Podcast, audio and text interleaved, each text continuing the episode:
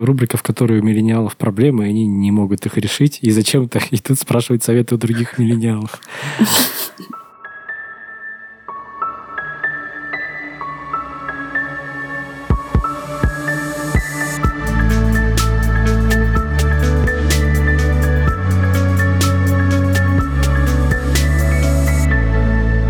Всем привет! Это подкаст «Молодые люди», подкаст, в котором миллениалы тоже не знают, как жить эту жизнь. И мы его ведущие. Меня зовут Руслан Хасанов, мне 30 лет. Меня зовут Штемберг Екатерина, мне 30 лет. Меня зовут Дейзи Балде, мне тоже 30 лет. И меня зовут 28 лет. Блин, я не знаю, так тупо. Короче, меня зовут Владислав Сурин, мне 28. Мы можем его внутри подкаста между собой называть «малой».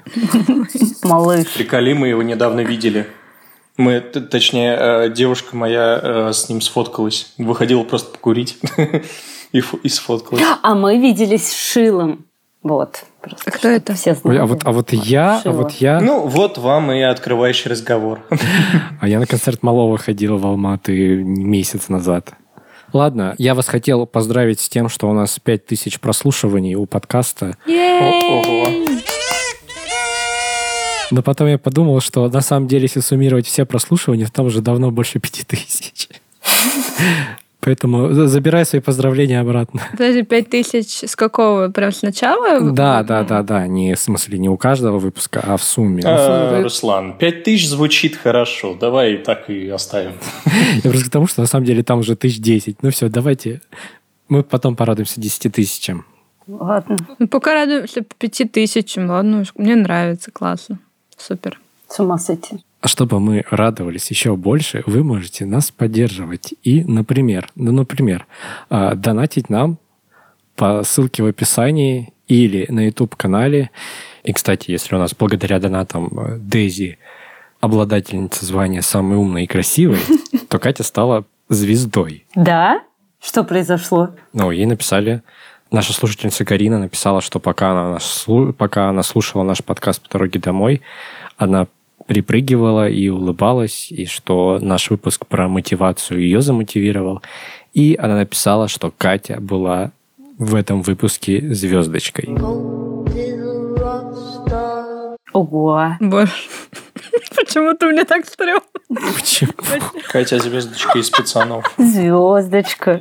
Нет, ну просто... Кать, ты звезда, ну просто смотри, понимаешь? вот, нет, а теперь представьте, вы на публике, и нас так представляют. Итак, итак это Дейзи.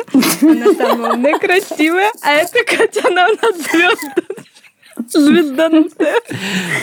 В Немножечко. общем, э, вы можете еще придумать что-то, как какие-то определения мне и Владу, потому что мне, типа, блин, я что, шутка какая-то? А, Ру- Руслан не шутка. Напишите, пожалуйста, Руслану, что он тоже звездочка. Нет, мне что-нибудь другое надо. Звездочка уже ты, все, Катя. А если самая умная и красивая звездочка? А?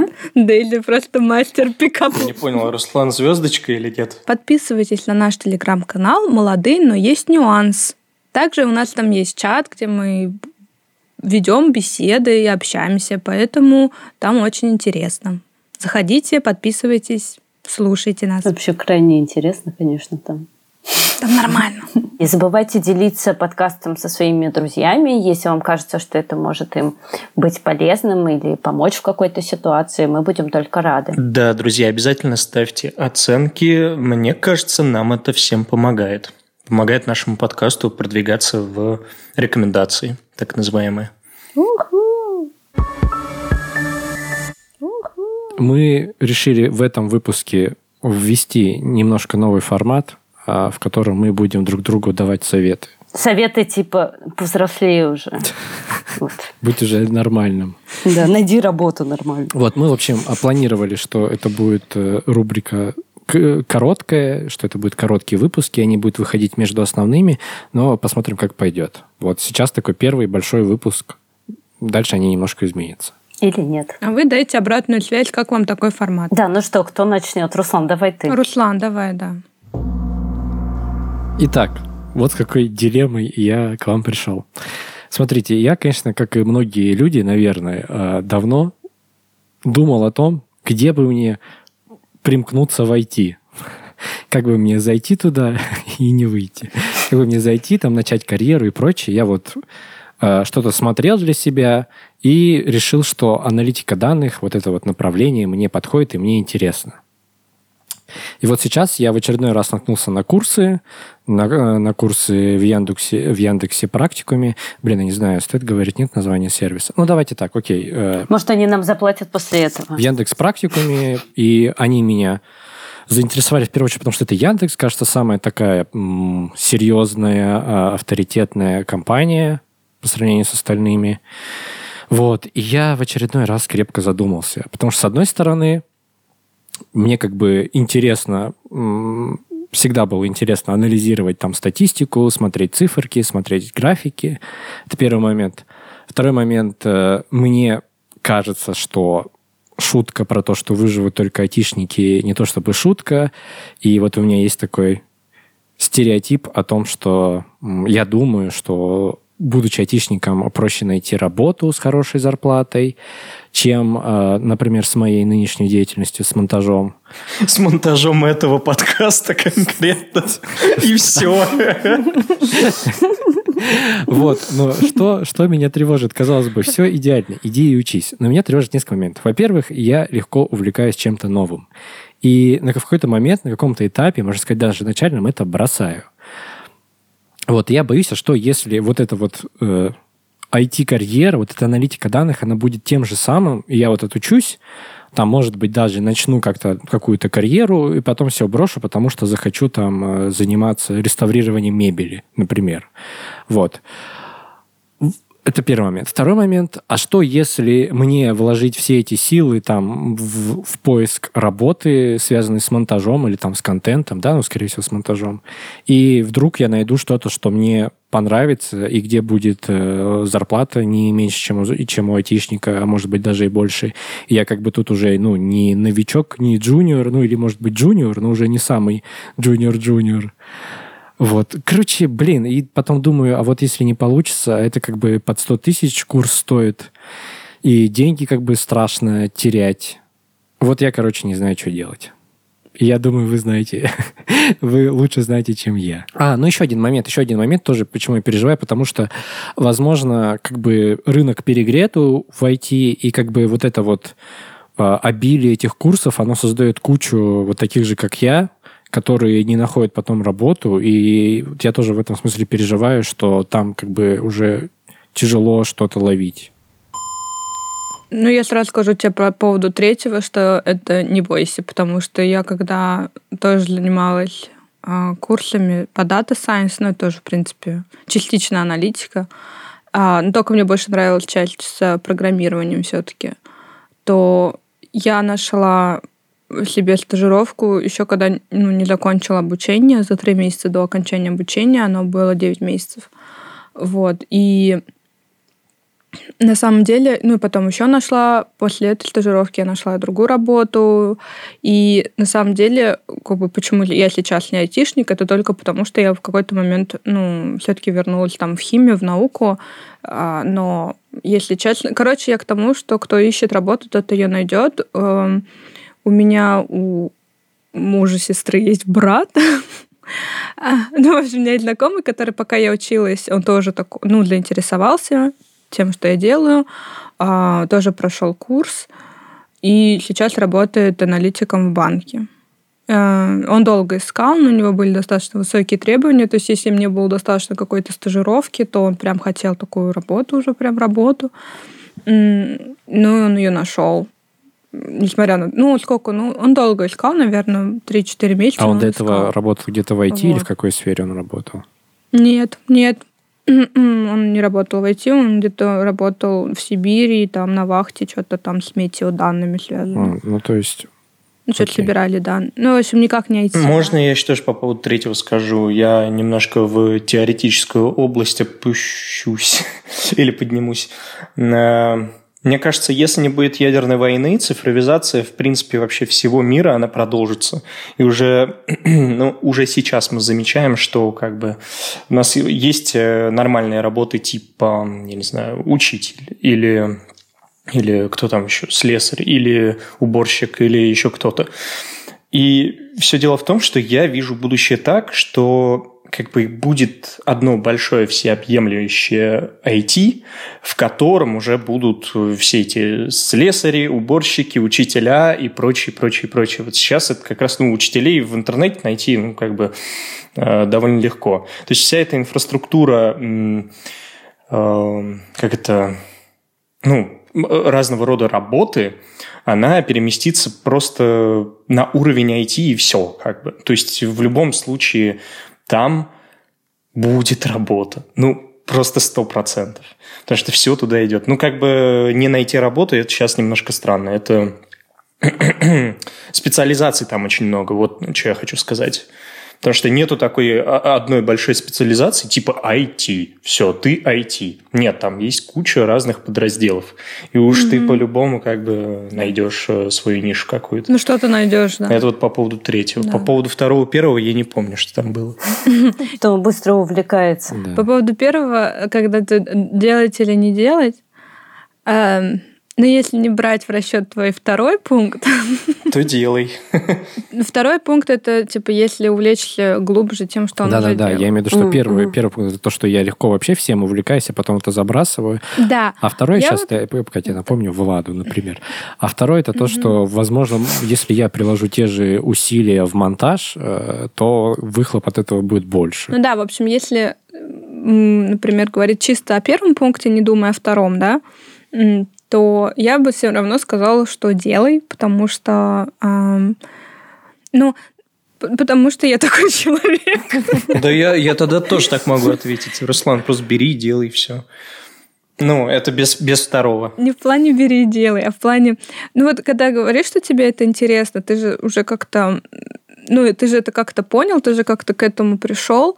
Не то, что ты даже не знаешь, что это такое, и ты подразумеваешь, что тебе это интересно. Нет, ты как-то более-менее в это ну, как-то вникал. Ну, так, Катя, он приходил и ко всем другим предыдущим его деятельностям примерно тоже, ну, таким же путем. То есть ему что-то там нравилось, он не просто так пришел туда, а потом, видишь, ему разонравилось. Ну, или стало не, не очень интересно. Да, ну, во-первых, я вообще для того, чтобы учиться, ну, как бы учиться, а тем более тому, что тебе нравится. Я понимаю, что потом у некоторых пропадает желание, но а как ты узнаешь, оно пропадет у тебя или нет, если ты не начнешь? А вдруг оно у тебя как бы вот ну, так и оно пропадет стопудово. Несбыточно всю, всю жизнь. В том-то и дело, что вы пока не попробуете, вы не узнаете, как, как бросите вы это или нет. Как бы бросать, я вообще не понимаю, почему это ненормально. Абсолютно нормальная вещь бросить то, что тебе больше не нравится, бросить парня, который больше не нравится, бросить девушку. Блин, Кать, ну, вот. come on. Этот, э, тут такой момент, что если, ты, если бы это было обучение бесплатное, ну да, там какие-то курсы, бесплатные лекции, то окей. Как бы я бы не задавал такой даже вопрос.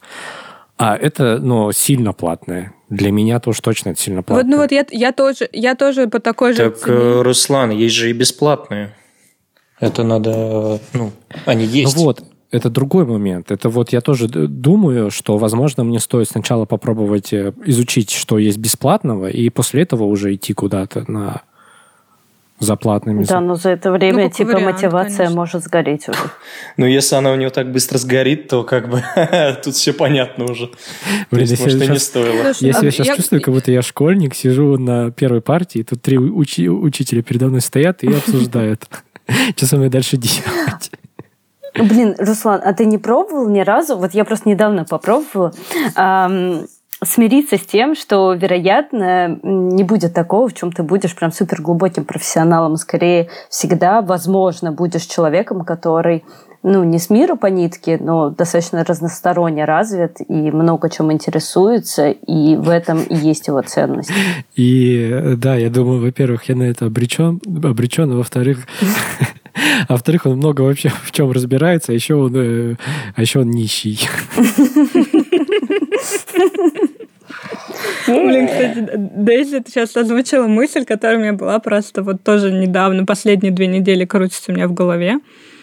Потому что я встречаю людей, которые мои ровесники, но они работают на, работали на одной работе там уже 6-7 лет, и поэтому эм, ну, они такие прям про а, ну, в том, что я тоже сейчас делаю, но я не такой про, как они.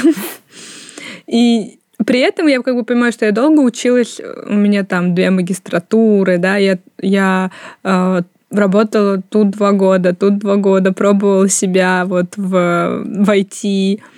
Э, поэтому, да, кстати, у меня тоже такая была мысль, что вот к 30 годам я не могу сказать, что я прям в какой-то одной сфере.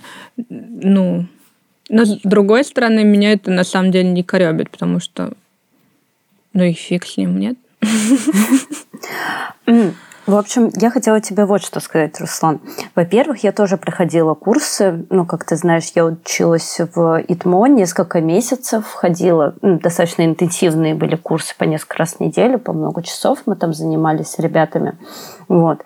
И могу сказать, что все, кто хотел найти работу, они нашли. Ну, то есть, кто именно реально хотел, много сил на это потратил, а, много приложил усилий, может быть, еще какие-то там тоже э, освежения знаний проделывали. А, господи, зачем я это сказал?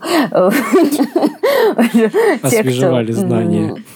Да, да, периодически. Вот они все нашли работу. То есть, может быть, не с первой попытки именно удачно, но так или иначе, да. Это раз. Два, у нас там были стажировки, на которые я тоже, например, пошла. Там сильно с места не сдвинулась, все еще прикались между собой. вот. А, но я знаю, что и в Яндекс практикуме вроде бы они тоже стараются устроить какие-нибудь либо стажировки, либо дать реальные проекты, чтобы можно было себе в портфолио положить. Это тоже очень ценно. А, три, мне кажется, что если ты становишься каким-то эм, специалистом, даже не то чтобы очень талантливым в плане кода, э, но очень ответственным, появляющимся вовремя, издающим все вовремя и выполняющим все дедлайны, тогда ты автоматически становишься рекомендуемой персоной, то есть тем человеком, про которого вот сарафанное радио вполне себе распространяется. А, вот, потому что зачастую так, чтобы работало и работало вовремя, гораздо важнее, чем там супер супер чистый, супер правильный, там, экологичный код. Вот. А, и, соответственно, потом дальше можно уже совершенствоваться.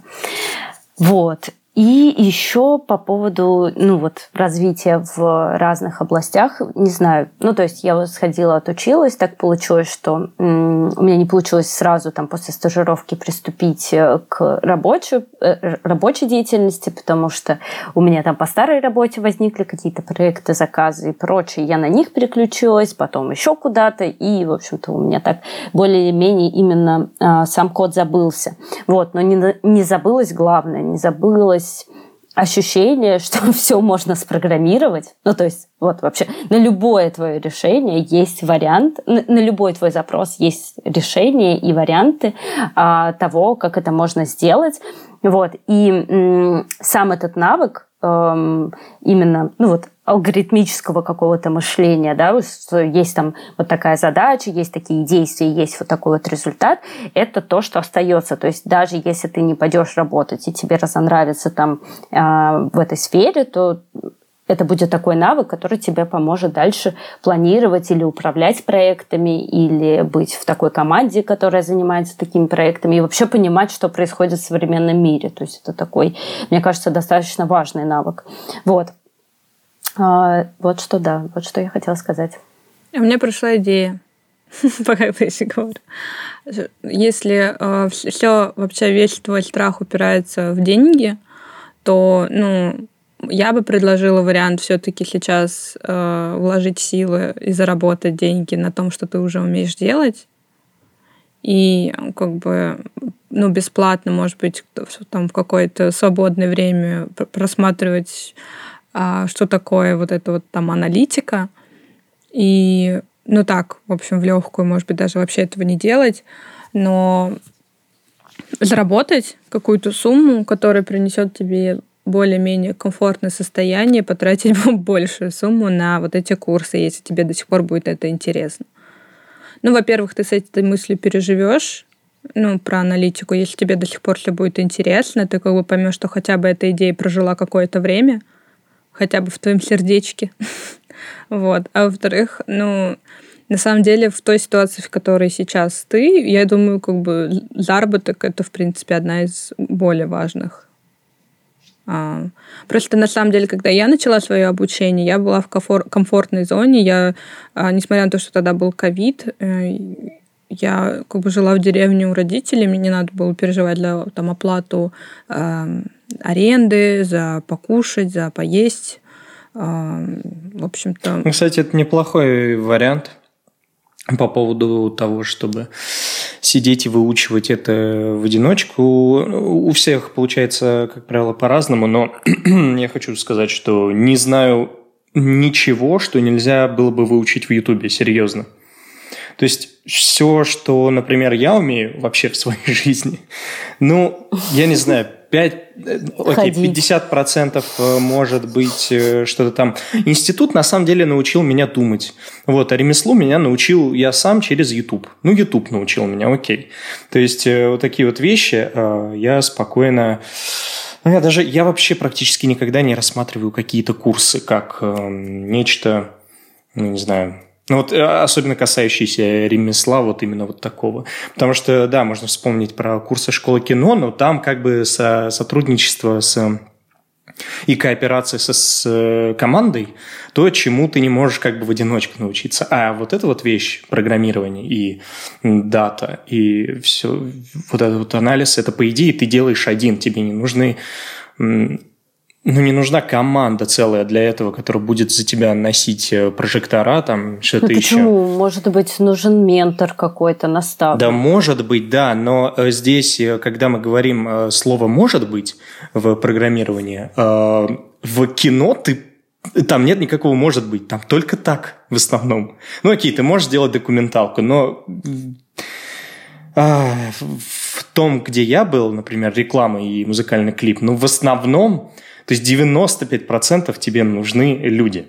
Вот ничего ты с этим не сделаешь. Поэтому ну, в Ютубе ты этому не научишься, скорее всего. По крайней мере, не такой серьезный будет толчок э, вперед. А еще, что я могу тебе сказать, наверное, проще задержаться там, где денежно. Я не уверен, э, будет ли тебе это в итоге интересно или нет, но интерес действительно очень хорошо, очень серьезно поддерживают деньги, которые ты зарабатываешь после проделанной работы. И вот а, в особенности, когда вот этот вот самый баланс э, э, между деньгами и объемом работы максимально комфортный для тебя, потому что есть программирование, где ты, допустим, зарабатываешь, зарабатываешь 300 тысяч в месяц, а есть э, реклама, что? где ты тоже зарабатываешь 300 тысяч в месяц. Но то, что ты делаешь, как правило, в рекламе, э, сколько ты э, тратишь нервов э, в общении с заказчиками, тритментах и прочим, прочим, прочим, сколько ты всего пишешь, сколько ты делаешь именно различные работы. И работа в какой-нибудь, я не знаю, в каком-нибудь программировании, я уж не знаю, аналитика столько зарабатывает или нет, скорее всего, меньше, но тем не менее просто. Да, что ты там делаешь просто, ну не то чтобы монотонную, но примерно понятную, естественную э, для тебя работу весь месяц. Ну, как бы спокойно. И потом спокойно зарабатываешь свои деньги. Блин, я бы супер не согласилась с тем, что говорит Влад. Блин, а мне, мне кстати... Как жена программиста. Нет, я понимаю, про что, про что говорит Влад, про то, что вся эта креативная сфера, так или иначе креативная, там... Выедает нервы. Да, она просто тебя уничтожает. Но программирование просто зачастую тоже креативная сфера. Черт. Так э, никто не спорит, что там креативная сфера и здесь креативная сфера. Я же даже не об этом речь идет. Речь идет о том, что ты в программировании, ну, ты можешь как бы занять любую нишу. Там, ты можешь быть, э, я не знаю, не, не знаю, продукт-менеджером или как их там называют самые главные чуваки, которые там за все отвечают и со всеми общаются, правильно? Но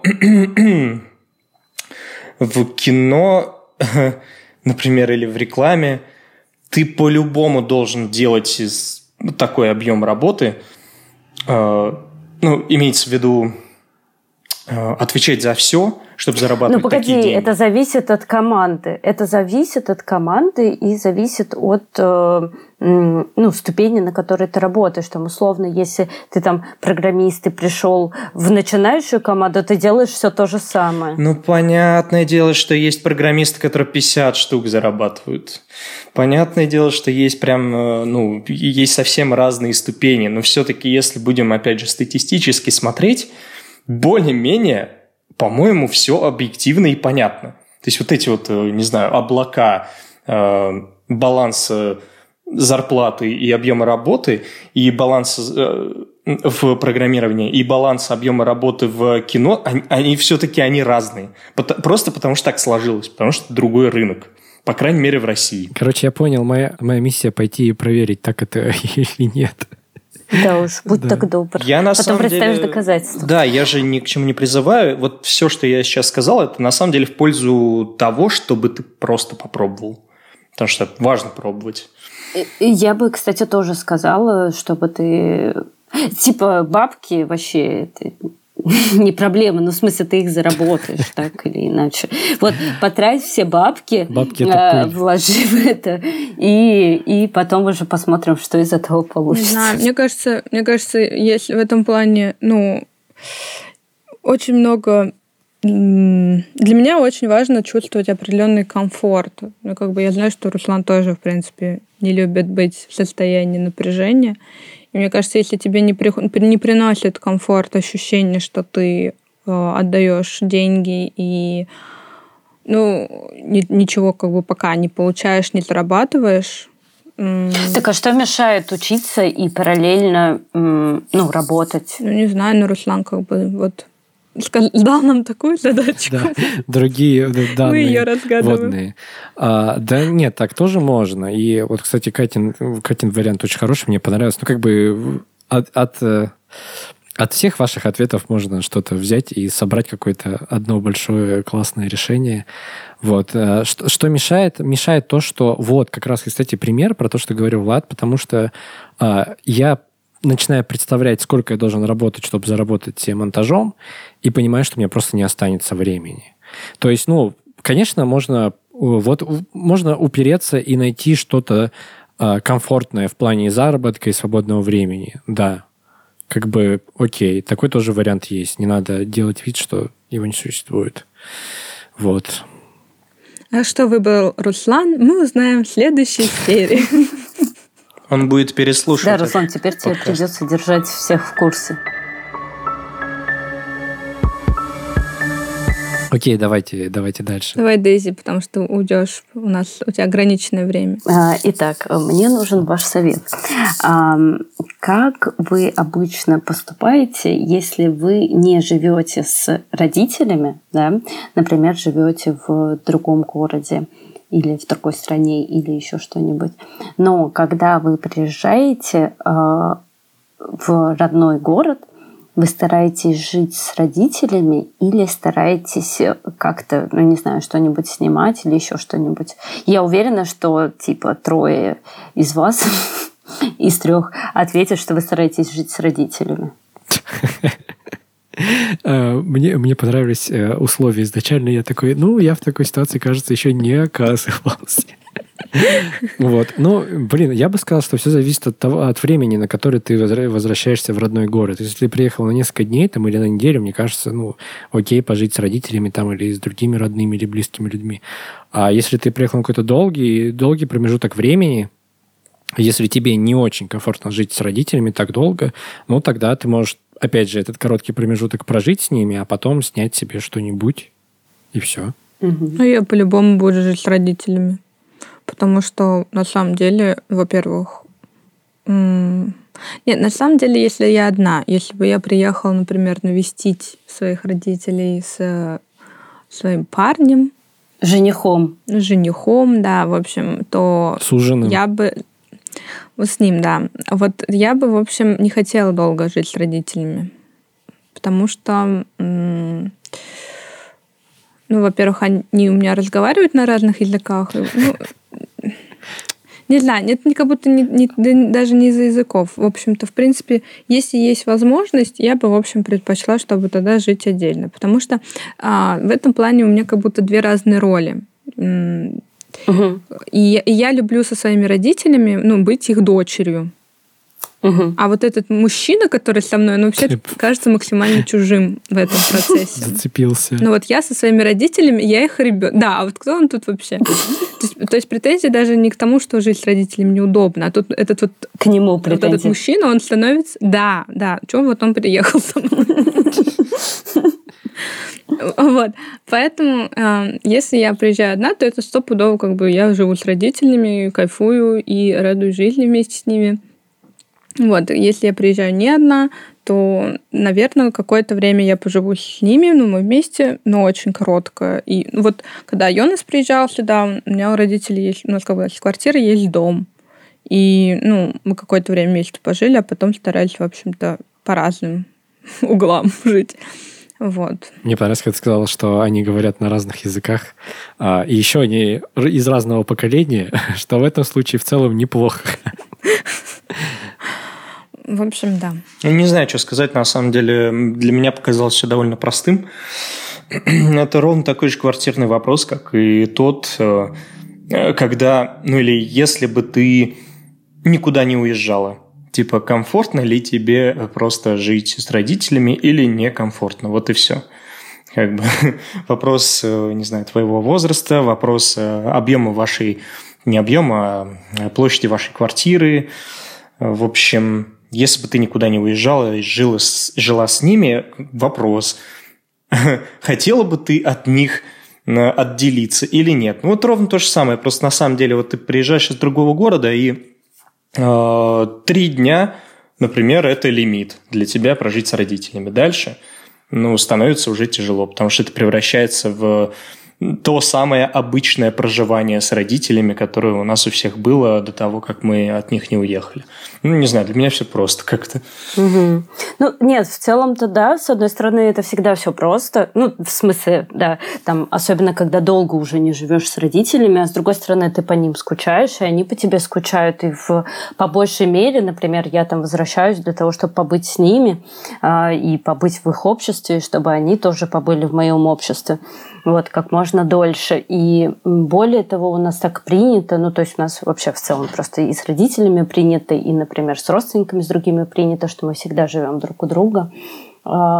И, и вот это как раз а, вызывает некоторые вопросы иногда, потому что реально от этого можно устать или это может оказаться не так, как в твоих воспоминаниях, или э, там, не знаю, хочется больше там, личного пространства, или решать, там, что ты там, э, что ты не будешь есть, например, сегодня, вот, а что-нибудь такое, ну и куча этих мелочей как раз вот да. Да, вызывает. Ну вот ты сама ответила, да, на все свои вопросы. Мне кажется, тут э, вопрос как раз, ну вот он стоит в он лежит в поле этичности и взаимопонимания. И даже несмотря на то, что ты, ну, очень э, много, не знаю, пять лет не была у родителей, очень сильно по ним скучаешь, там, в каком-нибудь, э, не знаю, э, в какой-нибудь мере измерения, как вот, я не знаю, 90 процентов ты по ним скучаешь в своей жизни. Не знаю, что такое. Бред какой-то сказал. В общем, неважно, как много ты скучаешь и как много ты прожила в другом городе, ты приедешь к ним, и все равно вам надоест. Точнее, тебе надоест жить с ними. Да им в какой-то момент. Не, не важно, когда это произойдет. Типа, это может произойти через день, через три дня, окей, через месяц, но все равно же надоест. Правильно? Ну, вот так. Блин, ну я не знаю, может быть... Нет, вот Катя, например, сказала, что у нее все ок с этим.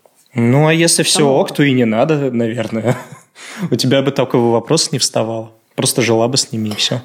Нет, ну, мне скорее просто интересен именно, ну, как, э, да, другой опыт, потому что э, ну, у меня-то каждый раз разные. Ну, то есть иногда бывает все ок, иногда бывают там какие-то эти, иногда просто невыносимо. Вот. Ну, то есть в зависимости тоже от там, моего и родительского настроения в том числе.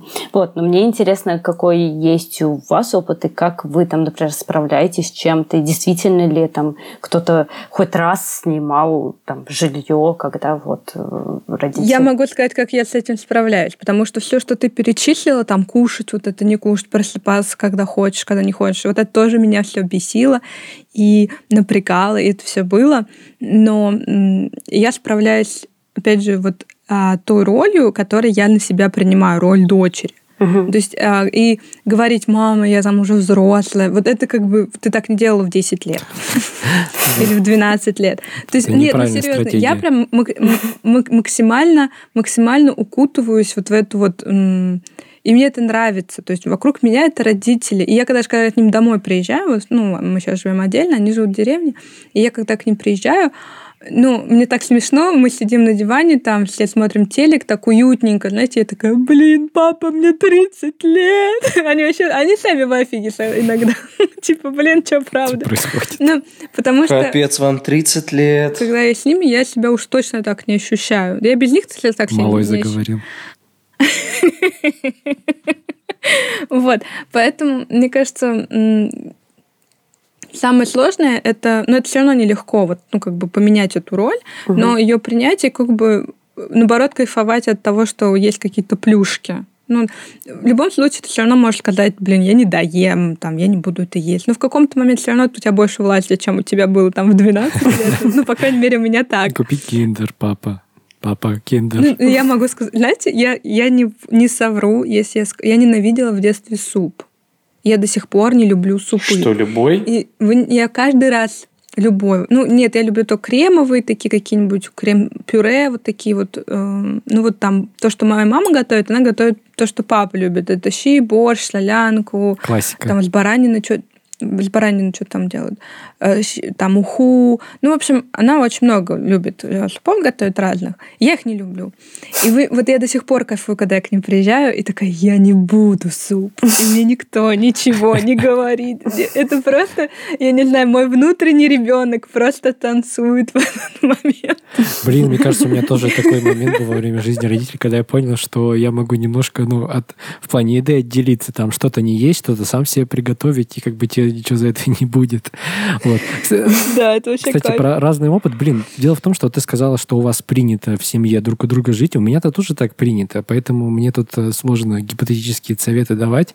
Вот. И я, ну, например, я сейчас тоже живу у родных э, в, Ал- в Алмате.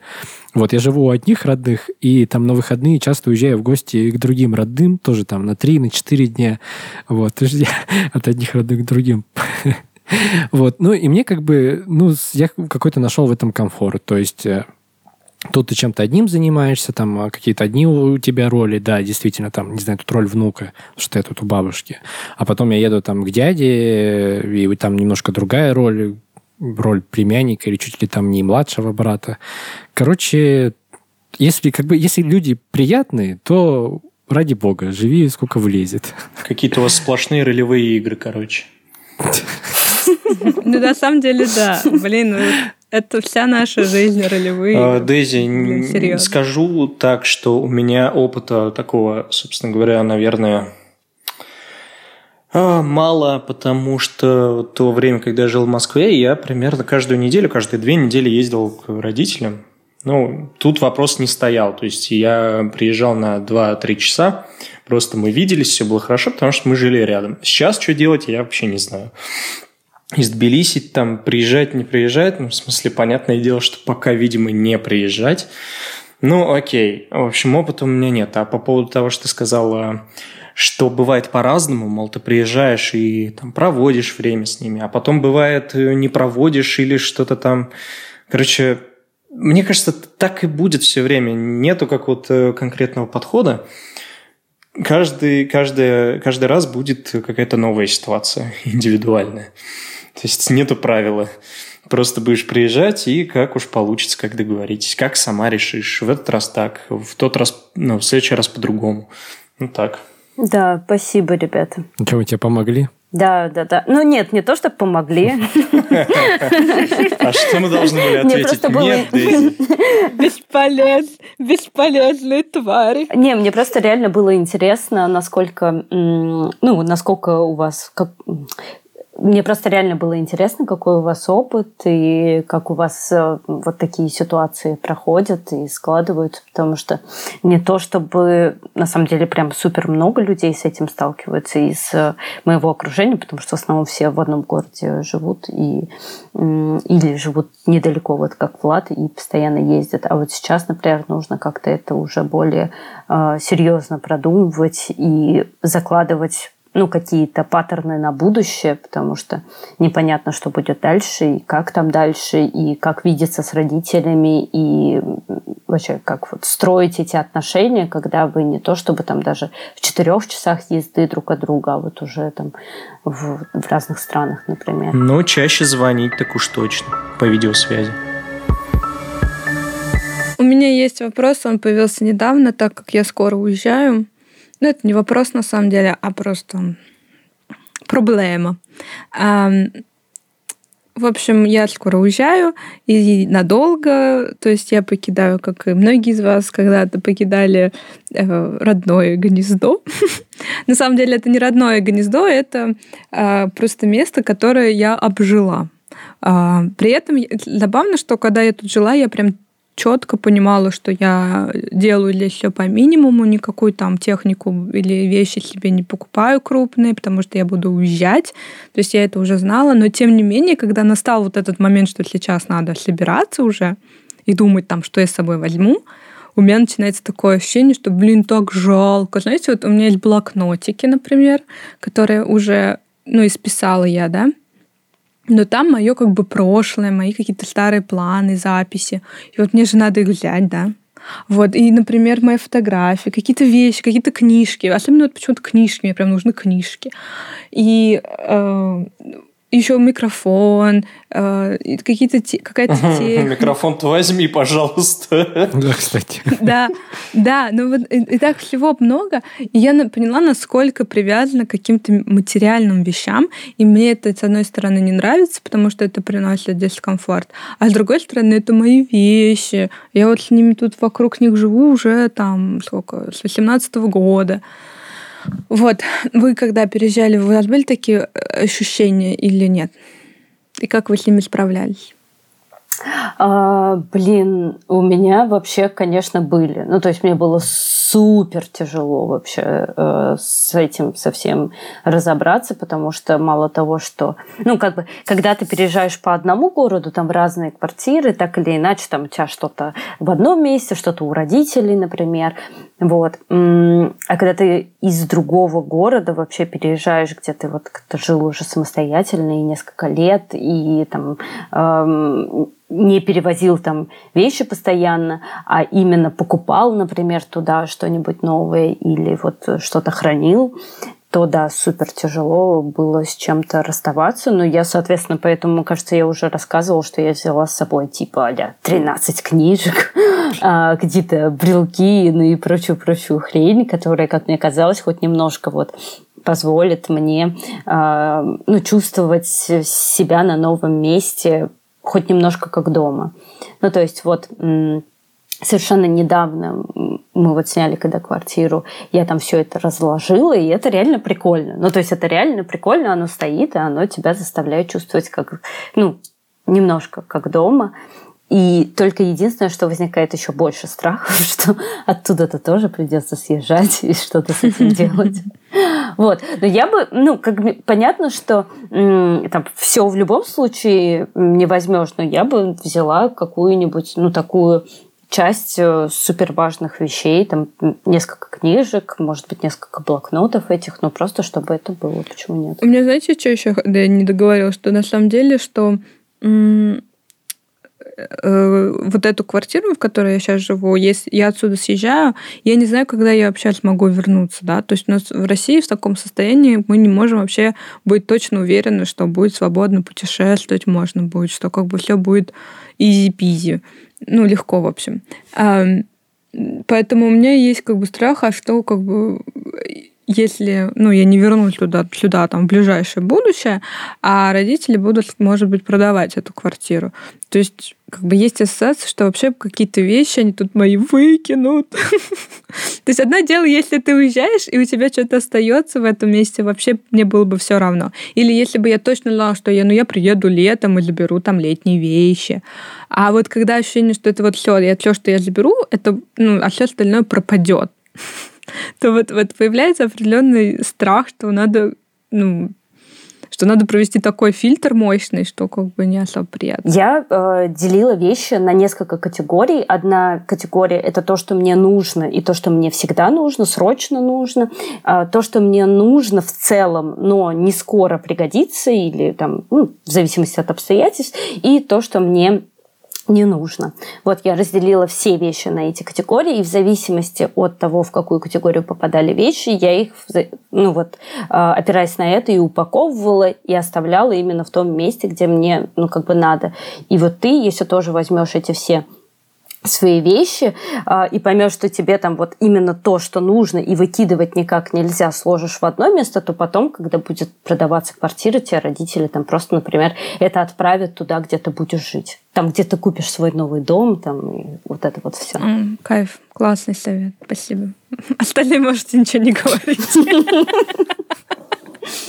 Я шучу. Запиши то, что ты прощаешься.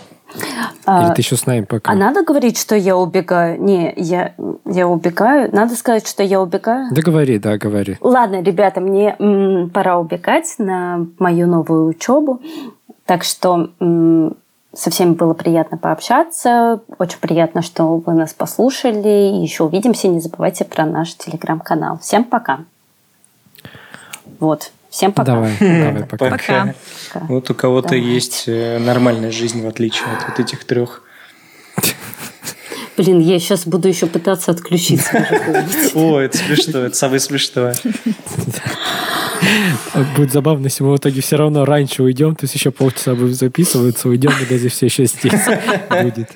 А, я хотел сказать, что я точно ну, понимаю твои чувства и э, твои какие-то какие-то может быть, не самые а, трагичные тревоги, ну, совсем не трагичные, да, такие скорее сенти- сентиментальные. Не, да, да, да. да. Но, блин, э, я недавно попросил, просил маму собрать мне э, зимние вещи, там наши а, наши общие с ней родственники поехали туда к ним в гости, и потом они сюда возвращаются в Алматы. Вот. И, и когда мама там скидывала фотки с этими вещами, мне прям так грустно было от того, что ну, как будто бы Э, вот в этих вещах и есть чувство дома, э, которого так не хватает в, в иммиграции, вынужденной, невынужденной. Э, и мне кажется, это абсолютно понятно, ну, что ты к ним испытываешь такую привязанность, и тебе жалко.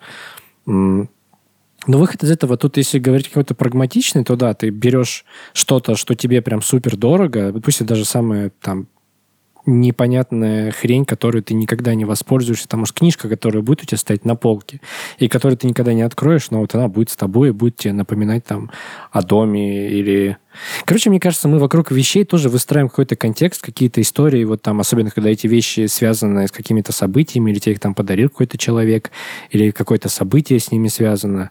Мне кажется, это окей, и да, и просто ты выбираешь вещи, какие можно оставить, какие можно э, попозже забрать, если будет такая возможность. Здесь, казалось бы, должен вступить в разговор э, какой-нибудь, знаете, ста- на контрасте, на контрасте с вами сторонник минимализма, который отказывается вообще от всех вещей, все такое, но, к сожалению, э, по всей видимости, здесь нету таких. Вы знаете про этих ребят, которые типа, о, я отказался от всех вещей, мне стало так легко. Э, ну, вот эти девочки в Ютубе. Э, я э, я хочу сказать, что сейчас немножечко подводочку сделаю. Для таких вещей, о которых вы говорите, а, вообще придумывают большие сундуки вот эти вот из американских фильмов, а, которые стоят у кровати, и там вот э, какой-нибудь мальчик подбегает туда, что-то кладет, там все самое важное. Я просто эм, хочу отметить, что есть же еще и третий путь. как бы вот есть один путь э, взять с собой, есть один, э, есть второй путь оставить, есть третий путь. Эм, ты можешь уехать без, э, каких-то важных для тебя вещей, но в то же самое время не знаю, постараться их сохранить, там, положить в этот самый сундук, и просто тебе будет намного легче уехать, зная, что они в любом случае в сохранности, но не, не с тобой. То есть ты можешь э, уехать без этих вещей, но ты будешь знать, что они в сохранности, и тебе будет от этого намного-намного легче. Ты будешь знать, что они где-то там. Вот. Это может быть сундук, это может быть, я не знаю, ящик, у... ящик в родительском доме в каком-нибудь там шкафу. Может быть, что-нибудь еще. Ну, э, то есть вот есть, получается, градация вещей, без которых ты совсем-совсем не можешь, э, без которых ты не можешь, но тем не менее, э, э, в принципе, без, они важны. Да, они для тебя важны. Вот для таких э, вещей можно, да, вот э, местечко в родительском да, доме, да, например. Это, кстати, найти. Да, я так и сделала, спасибо. Нет, серьезно, это классно. Просто когда говорил, я, знаешь, что вспомнила. Я не знаю, я знаю, что Руслан не смотрел сериал «Друзья». Тут надо добавить звук бу. А, подожди, что? Блин, и ты меня сейчас поразил немножко, окей. Да вот, в общем, кто смотрел, я не знаю, вы помните же... или нет.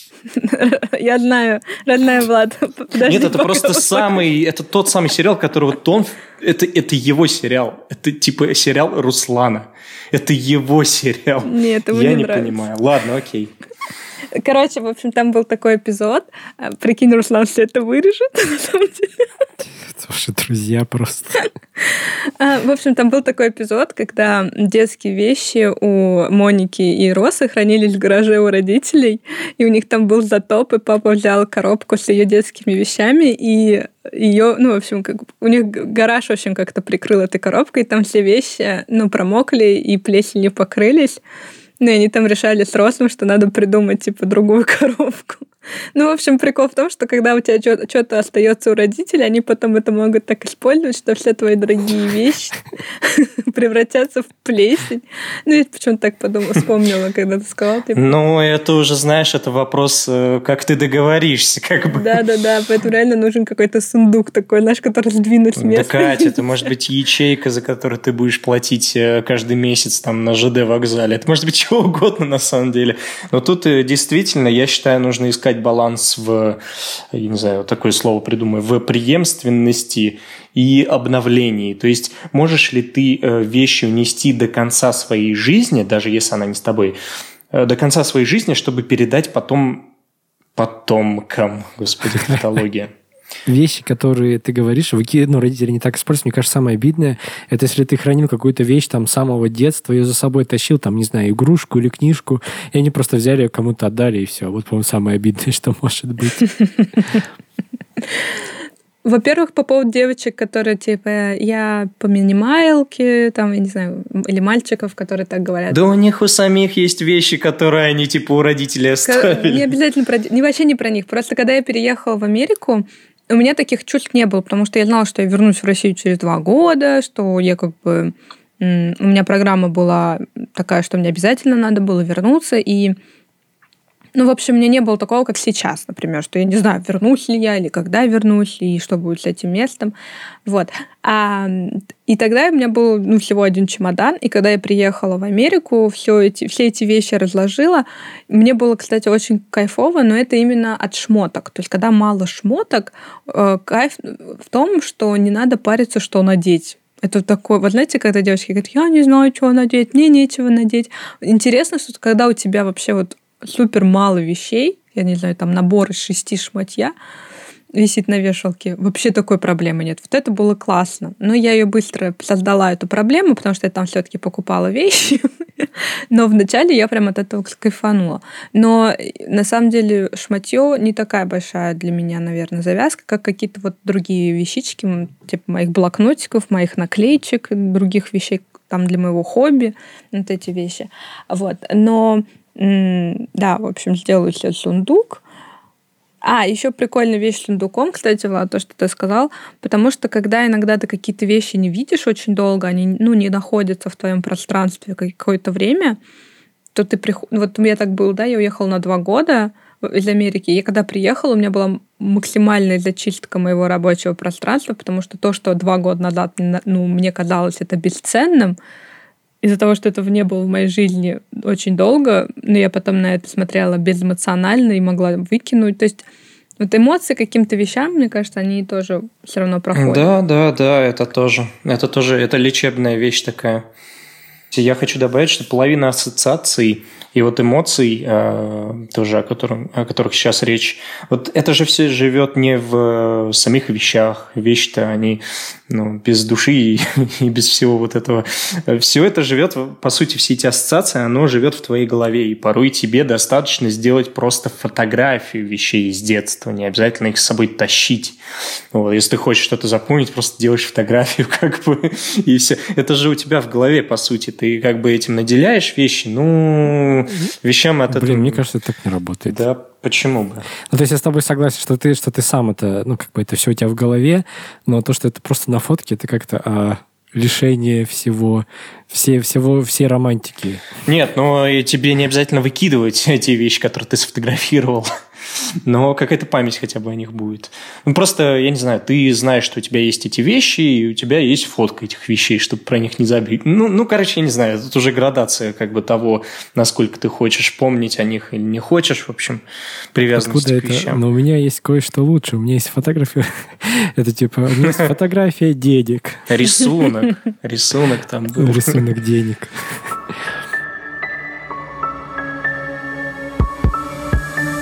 Окей, Влад, у тебя что-нибудь есть? Я бы сказал, что у меня сейчас э, стоит какая-то такая вот насущная проблема, похожая на твою, может быть, Руслан. Возможно, надо было сразу после того, как мы обговорили там первый блок, руслановский блок, надо было сразу с меня начать.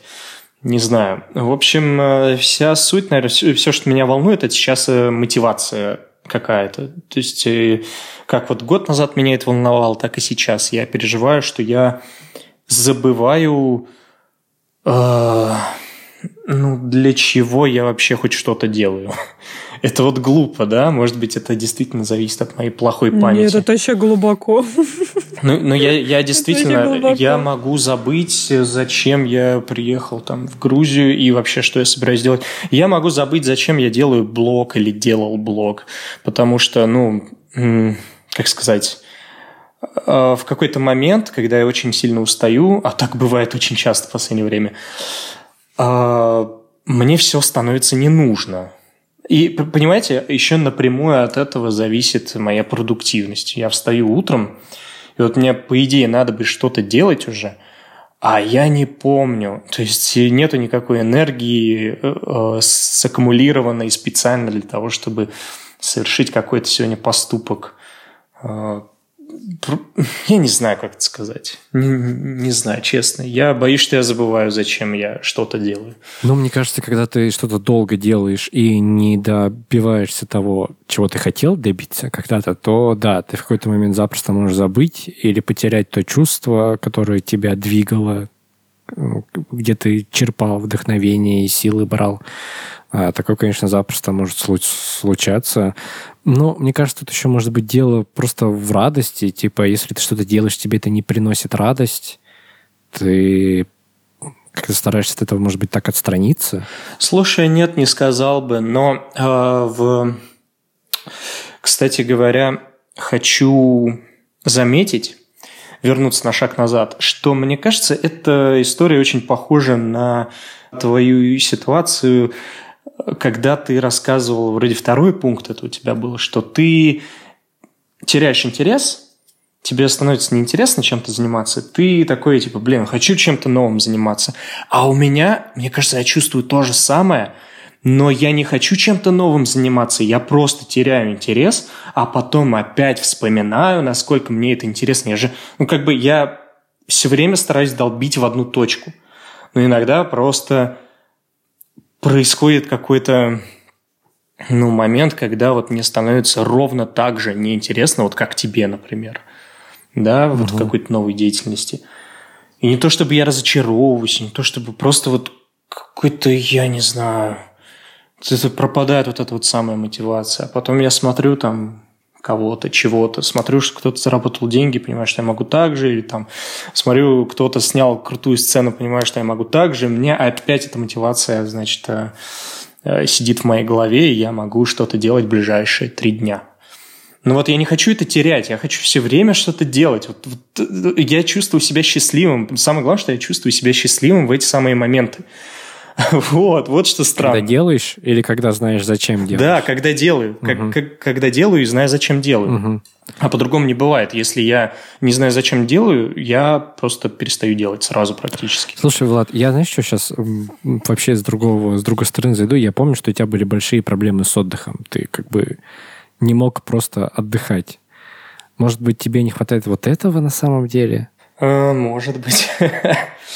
Ну, блин. То есть, когда ты перестаешь зацикливаться на чем-то одном, и буквально там, ну, и просто отдыхаешь. Там вечером просто несколько часов, не знаю, смотришь сериалы или играешь во что-то, или гуляешь просто. А, мне кажется, это очень помогает. Слушай, хорошо. На самом деле это, это очень интересно, потому что в таком случае вся весь этот point перетекает в другую сторону. Я сразу спрошу, а как мне начать не уставать? Потому что, ну, это, казалось бы, да, странный вопрос. Но если я немножко расшифрую его, то выходит так, что как будто какое-то время я работаю, у меня есть силы, но потом довольно большое количество времени я уставший типа, ну, действительно, прямо очень большое. То есть его не сравните с э, теми людьми, которые, знаете, просто ходят на работу 5-2 и приходят домой, как бы все остальное время там они отдыхают или готовят или что-то еще. Вот, и два дня отдыхают э, в конце недели. Я типа отдыхаю, как мне кажется, намного больше, чем эти люди, что на самом деле стыдно.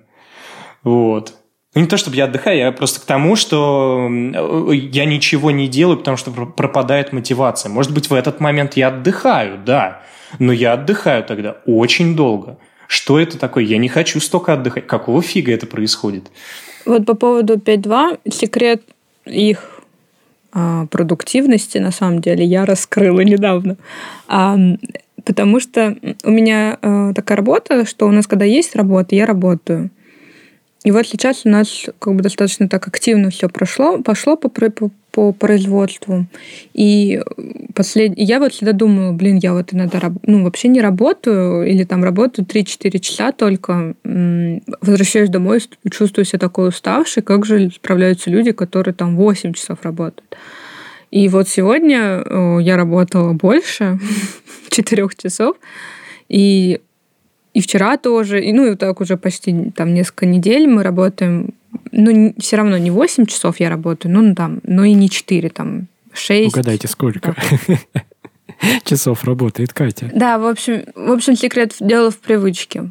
Чем больше, в общем, ты э, работаешь по определенным дисципли... ну, дисциплине, э, то на самом деле настолько это привыкается, что, ну вот сегодня я вернулась с работы, и я даже была рада, что я не чувствую себя, что ну, обычно я вот говорю, первые дни, когда так вот ну, с четырехчасового рабочего дня мне приходилось работать там 6-7 часов, мне прям я приходила, я ничего не хотела делать и не готовить, не убираться. Блин, я очень понимаю, о чем вы говорите. Вы, вы на самом деле правы. Вот именно э, речь про режим, постоянство, постоянство или, ну, я не знаю, привычку. Да. Это действительно работает. Я понимаю, что оно на самом деле так. А, и, и со мной это тоже работало, просто... Да на самом-то деле все, все действительно так, и действительно нужно ну, работать в эту сторону. На самом деле мы ответили на мой вопрос. Единственное, только вот добавлю, что я, наверное, панически боюсь, что этот режим все равно прервется.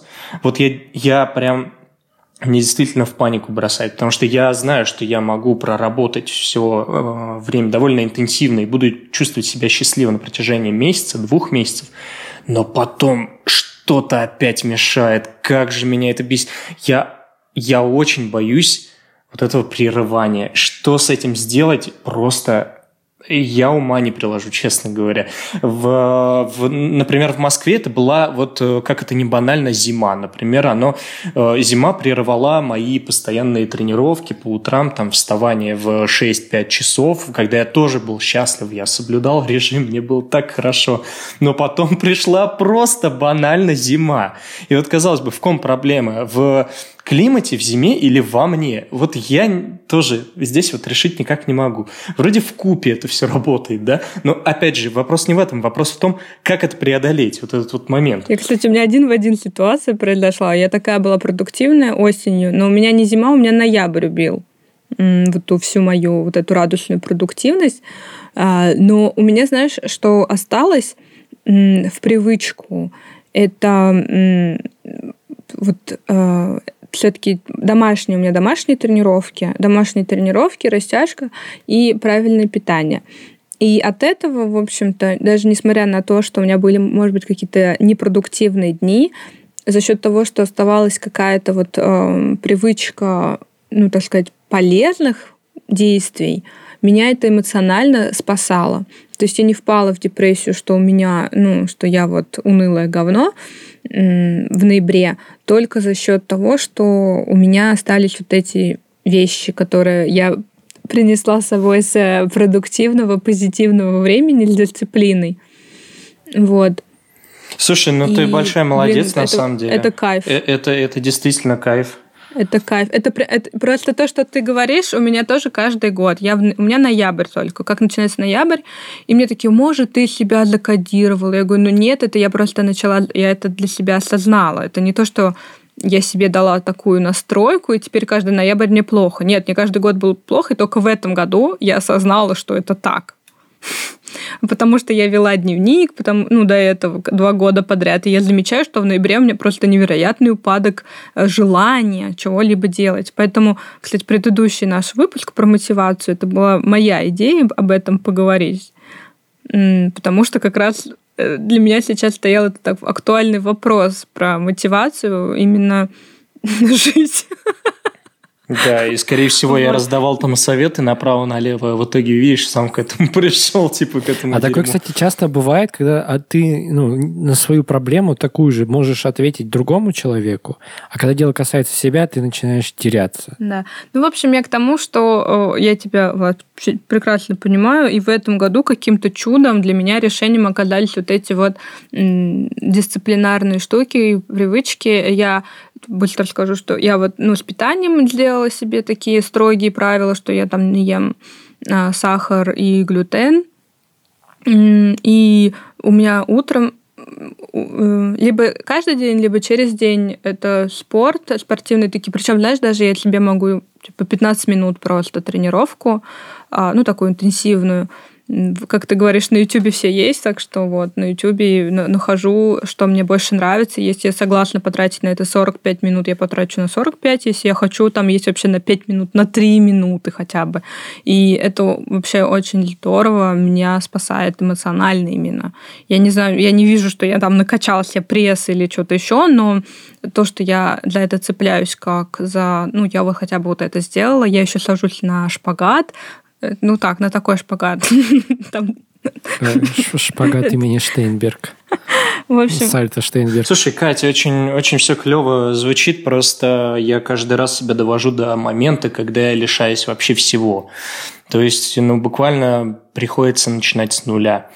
И я не знаю, а, есть ли совет какой-то на этот случай. Я тебе Просто... скажу тебе совет. Брось ты, брось ты все. Я к тому, что не, не, ну, если у тебя сейчас нет сил на это... Вот да каждый это раз нету, в том-то я... и дело. Каждый раз. Это, это... Нет, ну вот смотри, летом, летом же ты говоришь, или весной, когда какой-то прилив эмоций, вот будет, ты просто тогда схватись и э, создай какой-то вот... Ну, у меня так, у меня на приливе эмоций это создалось. Ну, вот это вот и осталось это уже, когда отлив эмоций ушел, а дисциплина осталась. Я не знаю, как это получилось, поэтому, конечно, так себе совет. Но для, для меня это чудо просто. Я счастлива невероятно, что у меня осталась вот такая привычка. А что, если, ну, пытаться не бороться, это возглавить? ну, в смысле, что если попытаться найти как-то комф... как попытаться попробовать жить с этим комфортно. То есть ты заранее знаешь... Не ругать заранее, себя. Во-первых, не ругать себя, да, да это сто процентов.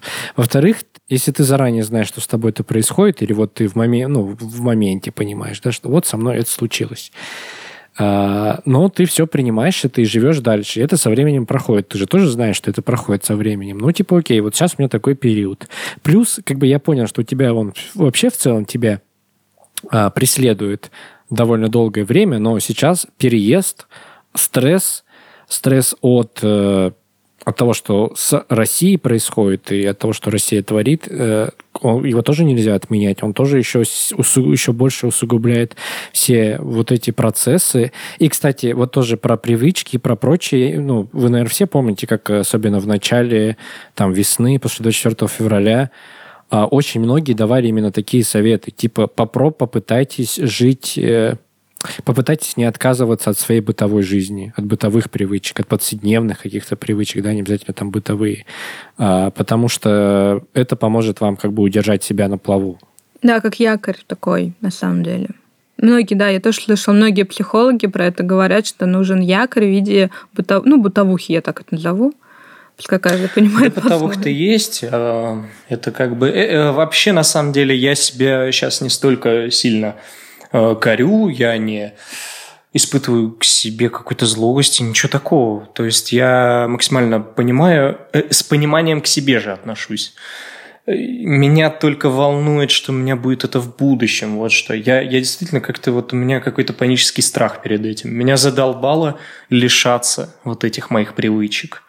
Вот какая-то такая странная история со мной приключилась. Надо придумать, как себе стелить соломку на то, когда этот момент настанет.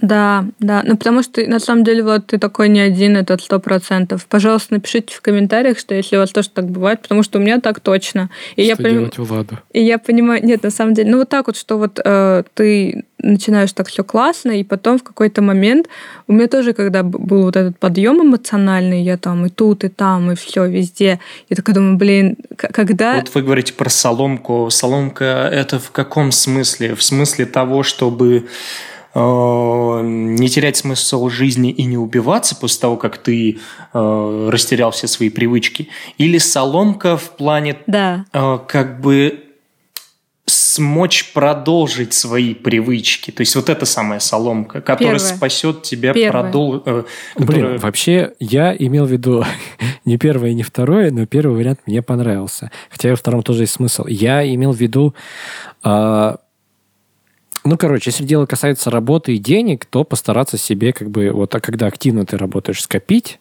а потом, ну, работать не так активно и не мучиться, и не страдать, а как бы тратить то, что скопил. Ну, например. Ну, просто я тоже скажу, что я за первый вариант, потому что твой второй вариант, он на самом деле не совсем это постелить соломку, это просто... Э, ну, мне кажется, что когда у тебя нет сил, и ты продолжаешь вот в том же темпе, ну, не ты конкретно, да, я имею в виду вообще человек, это ведет к депрессии в какой-то момент так или иначе. То есть, когда ты через силу делаешь очень много, без вот этих, ну, то есть, когда я делаю очень много, это значит, что у меня много вот этой позитив, там, энергии, мотивации, желания. Как только это желание пропадает, пускай это будет фигов ноябрь из-за него, все темнее становится, солнца мало, пускай да, там витамин D, я не знаю. Я этих факторов, ну, не могу их игнорировать, они на меня влияют, и я считаю, что если бы я продолжила в том же темпе, который у меня был там в сентябре, ну, я бы просто ну, это просто депрессия. Я считаю, что какой-то момент я просто бы легла и на все плюнула. А у меня так все постепенно, постепенно угасло, утихло. А, но, например, у меня остались вещи, я еще раз повторю, да, якоря вот эти. Плюс, кстати, подкаст. Мне вообще он все время заряжает очень сильно. Я... Мне он, кстати, тоже помогает. Причем... Да. Я хотя да, бы блин, разговариваю с вами и как-то выхожу из этого. С 2019 года мы с Русланом начали, и вот мы каждый раз, ну, у нас мы делали перерывы, и когда мы возвращались, я понимала, насколько это классно для меня, ну, что это есть в моей жизни, или ну, вообще кайф. А, можешь выбрать подкаст как якорь. А, ну, в общем, да, я за первое, что надо стелить именно себе как будто какую-то эмоциональную поломку и потихоньку, потихоньку, если ты чувствуешь, что у тебя пропадают эти привычки, а, ну, в общем, находить себе утешение. Слушайте, вот именно эта соломка а, вот этого первого варианта, мы с вами о ней часто уже говорили. В общем-то, это такой способ, ну, всем известный. То есть, типа, не корить себя, стелить соломку, э, делать якоря, вот, на случай, если у тебя все сломалось. Прости, еще раз, я прошу прощения, что отнимаю время, может быть, у кого-то, но тем не менее, меня сейчас, э, как-то ни странно, волнует все-таки второй вариант.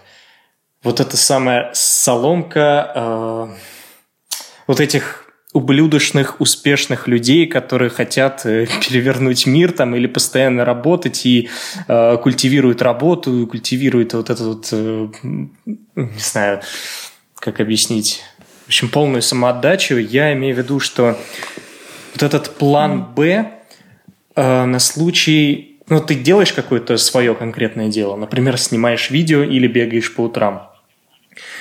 И у тебя есть соломка на случай, если ты чувствуешь, что ты перестаешь бегать по утрам. Ты такой падаешь на эту соломку и продолжаешь бегать по утрам. Ну, в смысле, что ты... Это не соломка уже.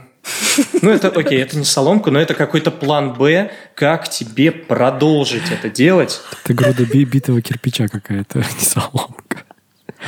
Да нет, мне кажется, так не работает. Да потому что я, я объясняю, я объясняю, ты каждый раз, я, например, каждый раз все равно э, прыгаю на эту соломку номер один.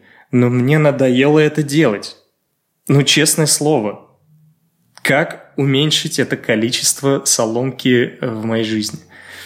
Я пока понять не могу. Я чувствую, что я это как какой-то Джокер или, в общем, Трикстер приперся и э, буквально сломал все предыдущие подкасты, потому что мы буквально с вами нормализовали, пытались нормализовать вот эту вот соломку номер один под тем, что типа это это нормально, ты устал, ты можешь отдохнуть. И все такое. А сейчас, я честное слово, я говорю, я устал отдыхать. Я устал э, от этого первого варианта, я устал э, от того, что я, наверное, слишком часто э, переусердствую и в конечном итоге, видимо, падаю без сил. Э, и, и, короче, после, после этого я отдыхаю, чтобы начать э, все заново. Вот это вот, понимаете, вот эти прыжки постоянные, вверх-вниз, вверх-вниз. Вот мне это немного надоело, я хочу уже, наконец, э, нормальную, размеренную, ровную жизнь, но продуктивную. Ровную, но продуктивную. Слушайте, Влад – это один из тех голосов в моей голове, которые у меня есть который вот тоже так. Но, но у меня есть более сильный, он такой человек-оптимист. Ну, у тебя так более-менее так все грустненько. Вот у меня тоже есть такой голос. Один в один все, что ты говоришь, у меня те же самые мысли. И то, что то я тоже хочу, чтобы я продолжала а не отдыхала. Блин, вот в один в один. Я все, так я так, я вообще очень сильно тебя понимаю, но в этом ноябре из-за того, что вот я говорю, у меня есть какие-то эмоциональные поддержки, а, я нашла в определенных вещах, а, я себе, я подумала, что это только временно. Ну, для меня. Это не, это не совет, это не решение никакое. Я просто рассказываю мой, мой, мой, мою такую же ситуацию я для себя решила, что вот ну, в этом году, это вот случилось в ноябре, я такая, ну, я такая, я посмотрю, правда ли это из-за ноября, и правда ли, что вот ближе там к середине декабря мне станет лучше, и обычно я как-то вот начинаю расхаживаться к этому времени. А, но я еще подсознательно хочу, чтобы я себя к этому подвела, ну, что в общем, чтобы я раскачалась раньше. И если честно, вот я сейчас чувствую все равно уже больше благодаря тому, что у меня как-то вот работа более-менее сейчас пришла, и какой-то есть там проект у меня школа онлайн, там с, ребят, с девочками тоже что-то какие-то идеи постоянно. Только чувство, как будто не очень помогает окружающая среда. Ну, и это не, не я сама вот себя должна мотивировать, да, как ты говоришь, а очень много меня мотивирует извне. Как вот меня заставляют. Вот как с подкастом, да, ну, вот подкаст тоже, он так, это Руслан тебя заставляет. Ну, чтобы у него было что монтажировать. Кстати, да-да-да, я хочу отметить, что, блин, вот этот самый подкаст, он действительно, это вещь такая немножко извне для меня в моей жизни, потому что практически ничего в моей жизни нет, что не зависело бы, точнее, как сказать, Все зависит от меня в моей жизни. Вот прям буквально все. То есть у меня нет работы, на которой я должен идти, э, от которой я завишу, да, эм, от которой зависит мой день. То есть буквально все, весь распорядок моего дня, он зависит от того, как я решу поступить этим днем, как э, мне куда что сделать, пойти, вот, и что распланировать и так далее. И вот ничего такого нет, кроме, например, вот этого подкаста. Практически ничего. И вот этим самым подкаст меня на самом деле вынимает из моей какой-то, ну, не знаю, ямы, я бы назвал это ямой. И пока, вот, знаете, она круглая, эта яма, и я все время пытаюсь э, так вот по кругу бегаю, по кругу этой ямы, пытаюсь э, взять на вооружение центростремительную вот эту вот э, в общем, законы физики и выбраться из нее, но не получается. А подкаст просто берет и немножко меня вынимает. И вот это, это действительно mm-hmm. так. Вот, это, это тебе на день рождения. Кстати, я тебе хочу сказать, что у тебя такой вот образ жизни, да, э, вот очень много энергии уходит на самодисциплину. Потому что люди, вот как вот я сейчас говорю, на которые ходят постоянно на одну работу, или которых кто-то вынимает, да, внешний фактор, тебе надо там на эту встречу, тебе надо побрейнштормить, тебе надо, ну, потому что ты там еще с кем-то затрачивается меньше а, силы воли, когда тебе ну, надо вот идти на работу. Ты уже к этому привык, да, вот как ты говоришь. А, Безвольный русский и, раб. Ну, он на самом деле, он безвольный, но зато у него нет, не уходит энергия на принятие вот этого решения, надо, не надо. Э, он просто идет. Ну вот я, я, я просто тоже работаю. Это так, отличная я, мысль. Я не говорю, что такая работа, она легче. Нет, но на самом деле есть весь твой день. Потому что у меня частично день построен на самодисциплине. И, и когда есть день, когда он у меня вообще не нач... ну, как бы чистая самодисциплина. Чтобы он был продуктивный, мне надо приложить усилия. Если у меня их... Я проснулась, и я чувствую, что у меня их нет, это значит, будет мой выходной. Скорее всего. Очень мало шансов, что я проведу его как-то более продуктивно, чем тот день, когда он выстроился за счет того, что мне надо сделать. Ну, это чисто вот у меня... Ну, вообще как бы нет, на самом деле. Это не чисто у меня. Это в книгах написано, что любое... Вот почему тяжело избавиться от привычки, как плохой. Или почему сложно завести хорошую привычку. Потому что для этого требуется определенная энергия, сила воли, а ее у нас не безгранично. Это определенный, в общем, ресурс лимитированный на день а нашим мозгом. Я думаю, мне на самом деле, э, да, помог этот разговор. Может быть, вы конкретных советов не давали, но у меня есть какие-то мысли. Вот особенно последние вот эти вот реплики по поводу ну, а быть самому по себе и строить свою самодисциплину – это сложнее, а быть с какой-то работой – это легче. Потому что я помню, что когда я работал на работе, мне действительно было легче. Сейчас я что-то сам по себе и не знаю, что делать. Ну, это, это, это хорошая мысль. Просто, по крайней мере, из них понятно, что дальше. Например, можно э, банально составить план. Причем не на день, не на два вперед, не на неделю даже, а, скорее всего, на год. И он может действительно помочь. А, Можешь пор поручить составление плана Кате, раз она это любит, и, получается, еще с себя снимешь одну ответственность. Кать, ну ты, если что, а. я могу тебе скинуть всю эту историю.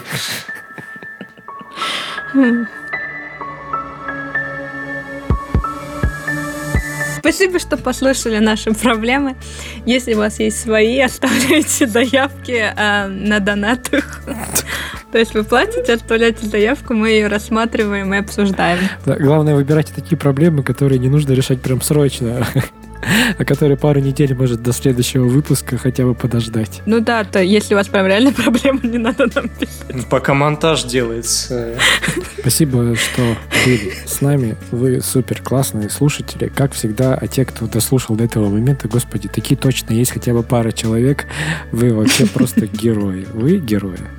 Всем пока. Да. Спасибо. Пока-пока. Ого, это что было. Так, да, всем, всем удачи, всем пока. Благодарю. Господи, Влад, ты что не узнал Катин сингл? Ты правда все забываешь? А я оставлю себя на э, место новых э, слушателей и такой типа, чё?